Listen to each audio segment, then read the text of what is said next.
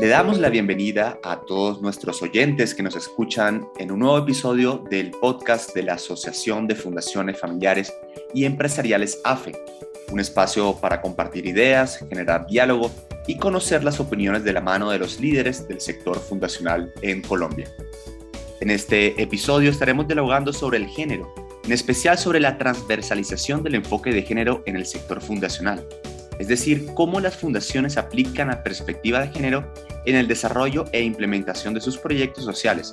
Esto a raíz del diplomado coordinado por la AFE, el Observatorio para la Equidad de las Mujeres OEM de la Universidad ICESI y la Fundación WWB Colombia. Este diplomado se realizó de manera virtual durante los meses de julio y agosto de este año, el 2021. Para dirigir este debate le damos la palabra a Erika Marcucci, coordinadora de conocimiento de la AFE. Les recordamos que pueden volver a escuchar este podcast y todos los demás episodios en todas las plataformas de streaming buscando como AFE Colombia o en nuestra página web www.afecolombia.org. Gracias por estar con nosotros. Erika. Andrés, gracias por darme la palabra. Eh, este es nuestro segundo podcast en estos temas de género. Eh, y la verdad es que después de haber tenido nuestro diplomado en transversalización del enfoque de género con, con el OEM, quedamos como con la espinita de charlar acerca de, pues, de los temas que vimos en el diplomado, pero también como la experiencia, muy en sencillo, eh, qué sentimos, cómo vivimos eh, estos conceptos eh, una vez empezamos a aplicarlos en el día a día en nuestras fundaciones. Yo le quiero dar la bienvenida a Candy Herrera. Candy, eh, una de nuestras grandes estudiantes del, del, diplomado. Ella representa hoy día a la Fundación Entretejiendo también nos acompaña Isabela Camacho, investigadora, profe del OEM, que nos acompañó también en el ejercicio. Eh, y vamos a charlar un ratico acerca de esos temas que más nos gustaron del diplomado, cómo, cómo los estamos aplicando en la fundación, en el caso de la Fundación Entretejiendo. Y tenemos unas preguntas que habíamos preparado eh, de cara a comenzar esta, esta corta conversación Em, Isabela, em, a mí me gustó mucho eh, haber dividido el grupo, que además fue un grupo bastante interesante, eh, casi de 60 personas hablando todo, eh, aprendiendo todos estos, estos temas de transversalización del enfoque de género. Y hubo una parte del diplomado, probablemente fue la segunda o tercera sesión, en donde hablamos todos los temas de intersectorialidad. A mí me gustaría saber cómo definirías tú la intersectorialidad y cómo sientes que esta podría ser aplicada en las fundaciones.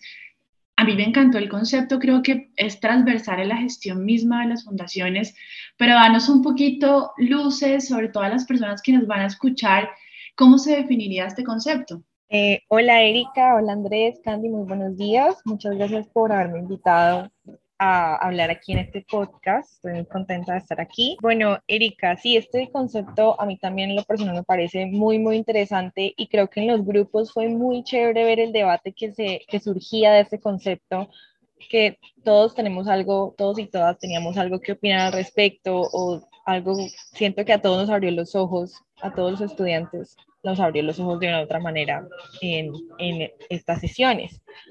Yo definiría la interseccionalidad como esta noción de que no solamente se puede dividir como lo ha hecho la sociedad históricamente entre hombres y mujeres y creer que todos tenemos las mismas condiciones de vida y las mismas desigualdades, porque eso simplemente no es verdad, porque no es lo mismo una mujer de clase media alta a una mujer de clase, eh, pues de pronto más económicamente se conoce como clase más baja, en el sentido de que las desigualdades que enfrentan son distintas. Y es algo que las políticas públicas, por ejemplo, fallan muchas veces en ver, o sea, creen que vamos a crear una política pensando en esta idea de que todas las mujeres tenemos las mismas desigualdades y las mismas condiciones de transporte, de cuidado hacia nuestras familias cuando eso no es así. Entonces creo, por ejemplo, también el tema de la raza aquí en Cali es algo muy notorio. Vemos como hay lugares de la ciudad que están sectorizados por raza y las políticas públicas no tienen esto en cuenta. Las fundaciones a veces tampoco tienen esto en cuenta. Entonces se cree que se puede usar la misma política, los mismos estándares para lograr equidad entre las personas cuando esto no es así. Hay ciertas condiciones que deben ser tenidas en cuenta de manera diferencial para lograr una equidad. Coincido completamente contigo. Tocaste un tema que a mí me parece muy importante em, y llamémoslo así como esa línea de incidencia en política pública. Sé que es un tema que, que te llega a ti, que le interesa mucho al OEM, em, en especial eh, en Cali, pero pues también ustedes tienen muchos ejercicios que están replicando en otras ciudades del país. Eh, si yo te pregunto, Isabela, cuéntanos como un reto que tú vivencias al poner este tema de equidad de género en la agenda pública. ¿Qué sientes tú incluso que podrían hacer las fundaciones? Pero en general, ¿cuál es el reto para poner estos temas en la agenda y, y en general en el ciclo de política pública? Bueno, eh, sí, como decías, el observatorio tiene una línea de incidencia política en la cual trabajo, la cual cada vez está mucho más fortalecida. Ahorita estamos en nueve municipios y esperamos que podamos seguir extendiéndonos. Eh, y yo diría que aquí en Cali ha sido un trabajo bastante bastante bueno en el sentido de que hemos logrado cosas con la Subsecretaría de Equidad de Género, con Casamatria, que hace parte de la Secretaría de Bienestar. Sin embargo, también han habido muchos retos. Me parece a mí que están los retos de la percepción en general de los temas de género, de este como sesgo de que no son temas importantes que no son temas en verdad, que son temas como no de las mujeres y ya, pero eso, eso no importa mucho, después lo hacemos, con lo que sobre el presupuesto lo hacemos. Me parece que hay una gran falta todavía de concientización en las instituciones públicas, pero también en la sociedad como tal, porque vemos que muchas personas que no es que trabajen en funciones públicas ni nada por el estilo, pero piensan, no, esos son temas de mujeres. Creo que por un lado hace falta mucha concientización todavía de que los temas de equidad de género nos afectan a todos y a todas. O sea, la desigualdad afecta a las mujeres de ciertas maneras, a los hombres de otras, y creo que fallamos en ver eso y por eso se cree que no es algo tan importante. También, por otro lado, lo que ahorita mencionaba, de que el presupuesto, por estos mismos sesgos y esta misma desimportancia que se le da, se crean estos, estos problemas que simplemente no hay presupuesto para eso. Yo creo que las fundaciones, el sector privado, así como la academia, tienen que trabajar en conjunto y buscar alianzas con el sector público, que es lo que yo diría el observatorio ha venido haciendo, está tratando cada vez de hacerlo más y también las fundaciones y el sector público, las empresas deben buscar, deberían buscar a mi parecer cómo cada vez hacer más alianzas para lograr una articulación sobre estos temas, porque simplemente el Estado en este momento no está en capacidad y a veces me parece que ni siquiera quiere hacer un esfuerzo pues más grande del que ya hace, me parece, para lograr esto. Así que creo que por ahora una alternativa, una solución, bueno, una solución, una alternativa para ir mejorando en estos temas es la clara articulación de las entidades públicas, privadas y la academia. Eh, estupendo, Isabela. Em, coincido plenamente contigo y parte de, de, ese ejercicio es o fue este, este diplomado. Em, yo quisiera preguntarle a Candy y, y contándole un, poco a las personas que nos están escuchando, eh, fueron seis sesiones em, y a lo largo de las seis sesiones que tuvimos en el diplomado, eh, la idea era tener un proyecto para poder implementar estos temas de transversalización con las fundaciones, em, pero también poder incluir todos los conceptos que estábamos viendo a lo largo de las sesiones. ¿Cómo se sintió? ¿Cómo fue su experiencia? Pero sobre todo el después. ¿Cómo te ha ido, Candy, con el proyecto? Cuéntanos también del proyecto, porfa. Gracias, Erika, Andrés, Isabela, es un gusto estar con ustedes hoy en este episodio. Pues, eh, Erika, mi proyecto, pues primero que todo quiero felicitar eh, eh, la gran labor que se hizo durante este, durante este diplomado, porque quiero resaltar que en cada una de las sesiones a las que pude asistir, eh, absolutamente todas me tuvieron cautivada, fueron fueron conversaciones muy frescas, fueron conversaciones muy dinámicas, conversaciones que pudimos entender desde nosotros como estudiantes. Em, o sea, realmente fueron muy cautivadoras desde las lecturas, videos, etcétera, hasta em, cada una de las sesiones sincrónicas y asincrónicas.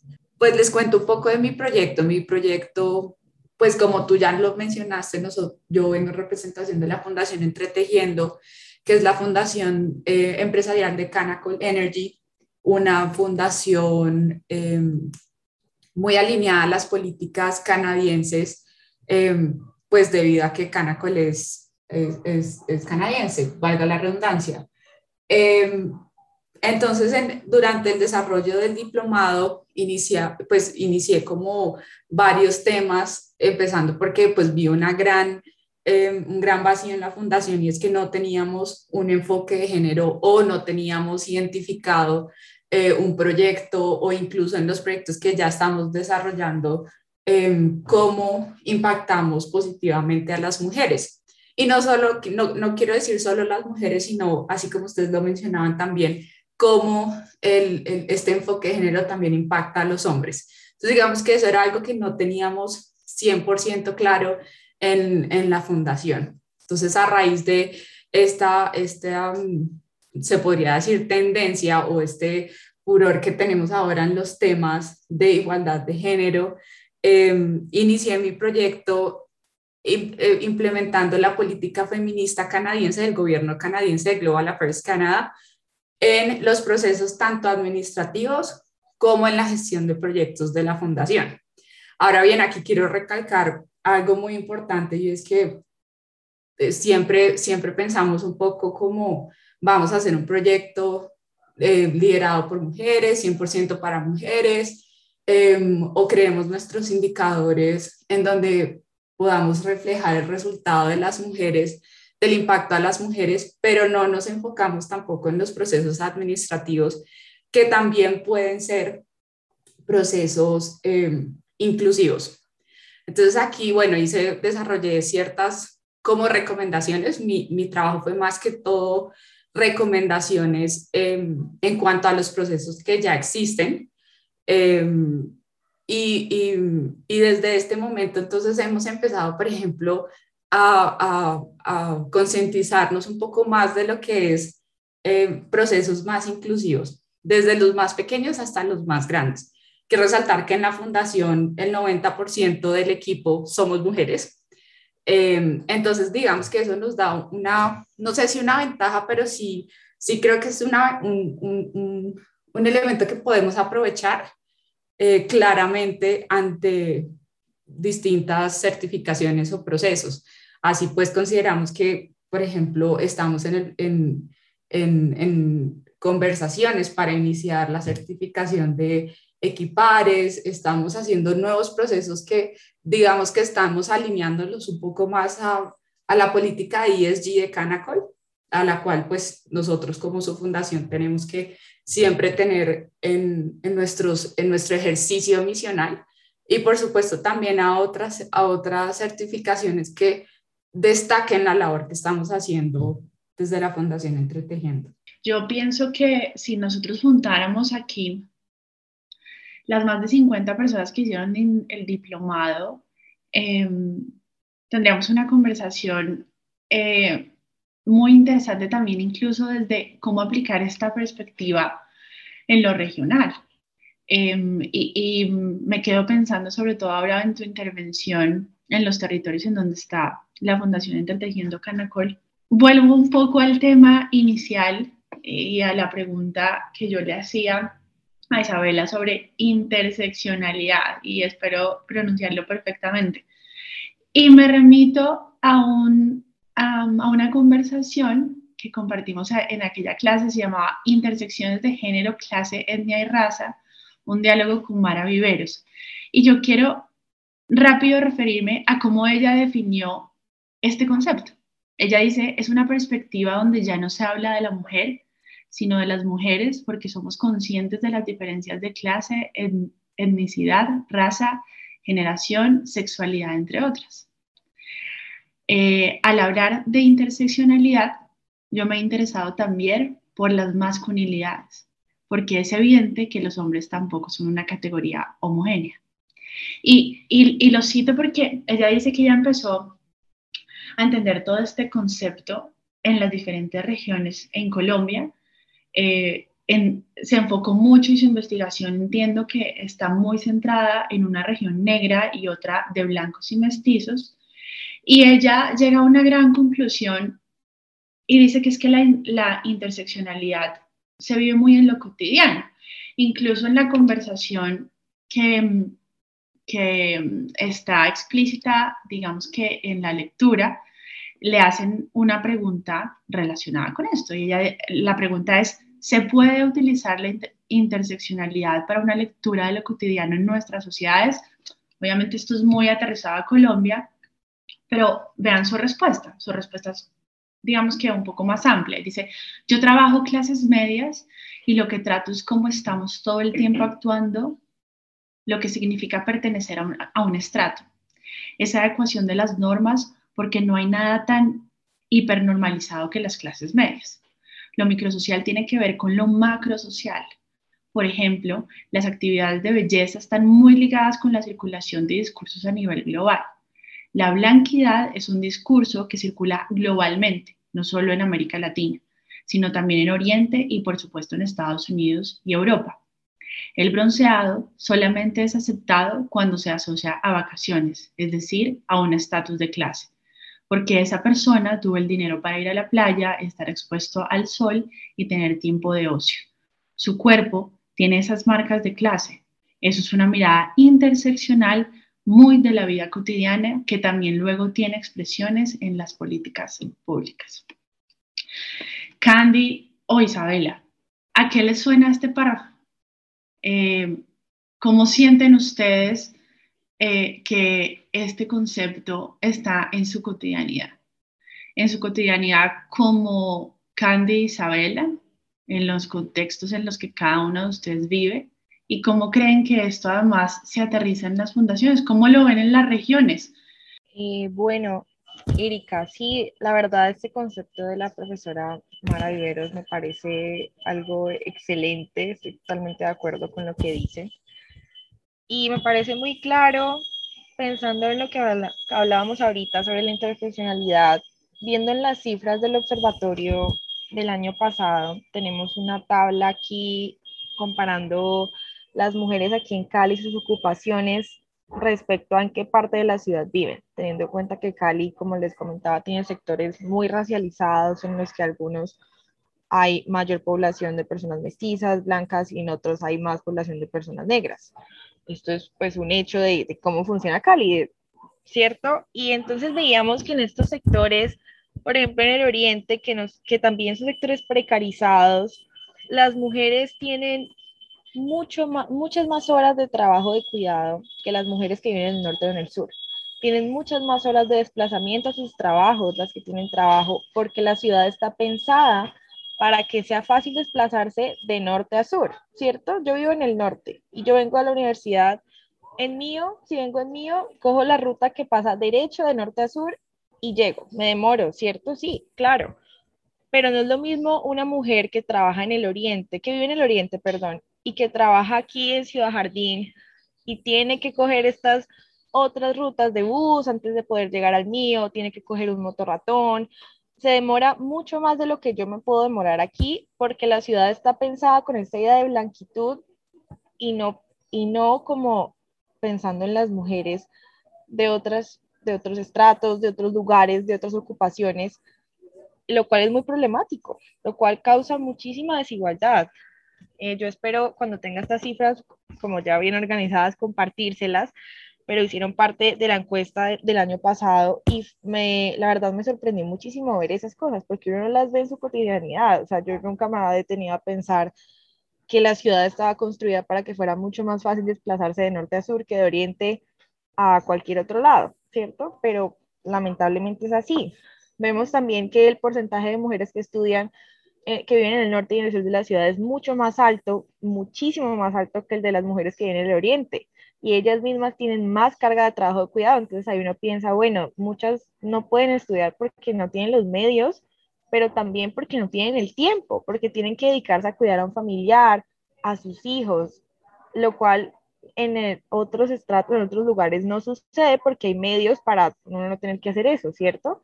Es algo muy, muy problemático que me parece que ejemplifica totalmente el ejemplo que acabas de dar de la profesora Mara Viveros esto es una opinión muy personal, pero yo sí considero que em, la regionalidad en Colombia dificulta muchos procesos entre esos, em, este, esta, este proceso de equidad de género.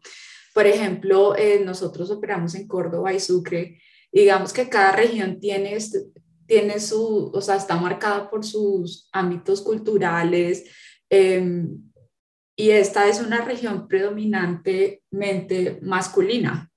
Em, ¿A qué me refiero? A que las mujeres están em, dadas al rol de cuidado, lo cual es, o sea, por 100% válido, pero el, el, rol del cuidado no está definido como, como todos quisiéramos o como lo planteábamos en el diplomado.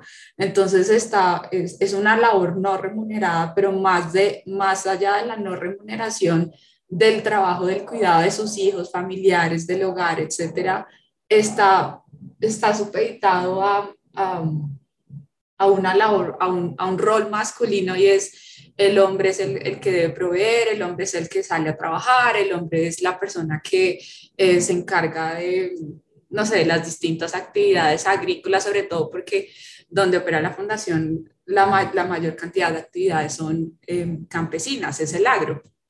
Entonces yo me atrevería a decir que, que, que, que estos, este, estos tipos de tendencias culturales sí afectan mucho los procesos y sí afectan mucho también, por ejemplo, la gestión de la fundación en su desarrollo de sus proyectos. Aunque hemos notado que gracias a la pandemia, y pues es un punto muy positivo, eh, ha aumentado mucho más el rol de la mujer, no tanto en el cuidado, pues porque eso siempre está implícito, pero eh, sí en, en, empoderar a las mujeres, entonces en darles un mayor rol de liderazgo y de visibilidad ante las otras actividades económicas que siempre han sido predominantes por el hombre. Entonces, así, perdón, así nosotros nos hemos dado cuenta que em, muchas mujeres han decidido, debido pues a la, a la, a la fuerte crisis económica de la pandemia del COVID-19, es decir, yo quiero tener mi emprendimiento, yo quiero eh, vender arroz, pollos, eh, dulces, bueno, artesanías, muchísimos otros productos típicos de la región y a eso le estamos apuntando, apuntando nosotros como Fundación Entretejiendo, a visibilizar y a fomentar el liderazgo de las mujeres para que todas esas pequeñas ideas de negocio terminen en, en, actividades formalizadas y sobre todo en mujeres líderes y emprendedoras. Sí, las dos han tocado un tema y, y probablemente cierra este tema de interseccionalidad con, con esa relación con la desigualdad. Y yo vuelvo a Mara, y, y perdón, eh, regresar continuamente a ella, pero me parece que su ejercicio investigativo es realmente interesante, em, acotado a lo social, a esto que, que, nos, que nos mueve a nosotros en la AFE, a ustedes en el OEMI y a las fundaciones que hacen parte de esta red. Y retomo una pregunta que le hace Namara y quiero compartirles lo que ella nos cuenta. La interseccionalidad constituiría lo que permite identificar las desigualdades sociales en nuestra región, región América Latina. Claro que sí. Cuando hablamos de desigualdades sociales, tenemos que pensarlas impregnadas de poder porque son multidimensionales y tienen dimensiones de inferiorización en América Latina. Si bien no podemos decir que todas las élites son de piel clara ni que todos los grupos subalternos son de piel oscura, en términos generales es así. En términos generales, se termina por asociar la clase con cierta tonalidad de la piel, de manera que la discriminación por razones fenotípicas no puede ser entendida sino después de una lectura interseccional. Así como el género tiene una dimensión performativa, la raza también la tiene. Todo el tiempo estamos actuando y repitiendo el guion. Todo comportamiento humano está imbuido de clase, de género, de raza. El cuerpo emite mensajes en ese sentido. Es casi poético, de verdad, escucharla, em, leerla, leerla. Em, y cierro, y cierro mi, mi obsesión en este podcast por la interseccionalidad. Y no quisiera terminar sin preguntarles hacia dónde creen que deberíamos ir como AFE, como red, después de haber hecho un diplomado como este, que nos aterrizaba algunos conceptos, que hizo un ejercicio dinámico, constante de conversación, que eh, eran los espacios que llamábamos como eh, sincrónicos y asincrónicos, eh, y después de hacer cada uno como representante de, su fundación un, proyecto. que se les viene a la mente sin comprometerse? Por favor, tranquilas, es una opinión casi que personal. ¿Hacia dónde creen que deberíamos ir nosotros? Em, un poco a partir de, de, la experiencia misma de ustedes o en el OEM o en la fundación.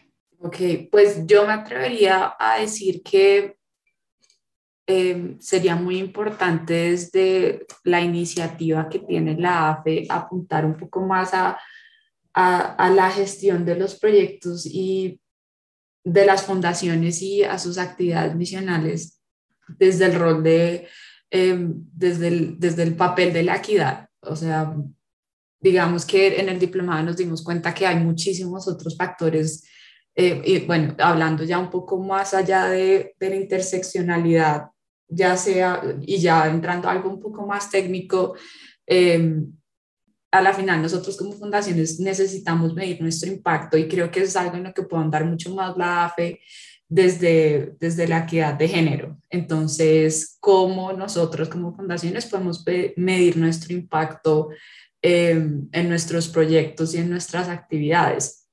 Adicionalmente, también creo que es muy importante em, fomentar las actividades de caracterización de nuestras, de nuestras poblaciones.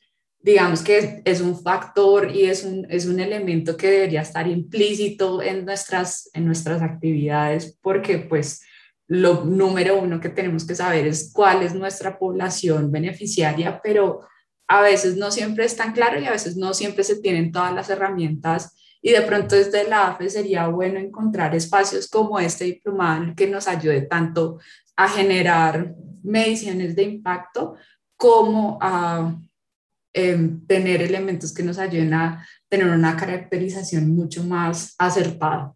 Sí, me, me siento muy cómoda con eso que dices. Isabela, ¿tienes luces frente a esta pregunta y lo, que, y lo que está diciendo Candy? Sí, estoy muy de acuerdo con lo que dice Candy. Y me parece muy importante resaltar que, por ejemplo, Andrés está en mi grupo, él hace parte de la AFE, y él hizo un proyecto sobre cómo incorporar esta perspectiva de género a la AFE en el sentido de que tal vez no se estaban teniendo estos factores en cuenta sobre la interseccionalidad, eh, sobre los temas de género y que se podría hacer más, siempre se podría hacer más, ¿cierto? Entonces me parece, me parece muy, muy chévere que hubieran podido recopilar estas cosas de, del curso, que creo que lo disfrutamos tanto nosotros del observatorio como ustedes, como todos los que estuvieron y las que estuvieron. Eh, me parece que fue algo muy, muy chévere y la propuesta de Andrés de cómo, bueno, de pronto podemos mirar que en ningún territorio tenemos ningún proyecto sobre enfoque de género, sobre transversalización veamos qué puede hacer al respecto, veamos qué proyecto nos podríamos planear o se podría hablar con otra fundación. Me parece que eso siempre es muy importante, de pronto estar revisando y viendo que a veces uno se le pasan las cosas no, no a propósito, pero estar pendiente de, bueno, de pronto qué podríamos hacer más aquí teniendo en cuenta estos factores que aprendimos, estos conceptos. Ve, total. Y, y, además creo que ese sí que es nuestro rol, o sea, ahí como red sí que generamos un valor agregado. Nosotros decimos que estamos monitoreando constantemente y, y ese es el ejercicio eh, que hacemos, que cada vez queremos hacerlo mejor de cara a, a propiciar espacios para que, como dice Candy, compartamos con las fundaciones herramientas para medir el impacto. Hay unos ejercicios en la construcción de indicadores supremamente interesantes, eh, ejercicios para construir teoría de cambio. Digamos que hay, y hay Candy como para darte una respuesta inmediata. Esperamos además realmente trabajar en esto en el 2022. Eh, Isabela, sí, sí, sí, así será. Isabela, Candy y Andrés que está atrás bambalinas. Muchas gracias por esta conversación. esperamos vernos nuevamente eh, o en Cali o en Bogotá y poder seguir charlando sobre estos temas de equidad de género que a partir de este diplomado estoy segura que se van a convertir en parte de nuestras pasiones. Eh, feliz día.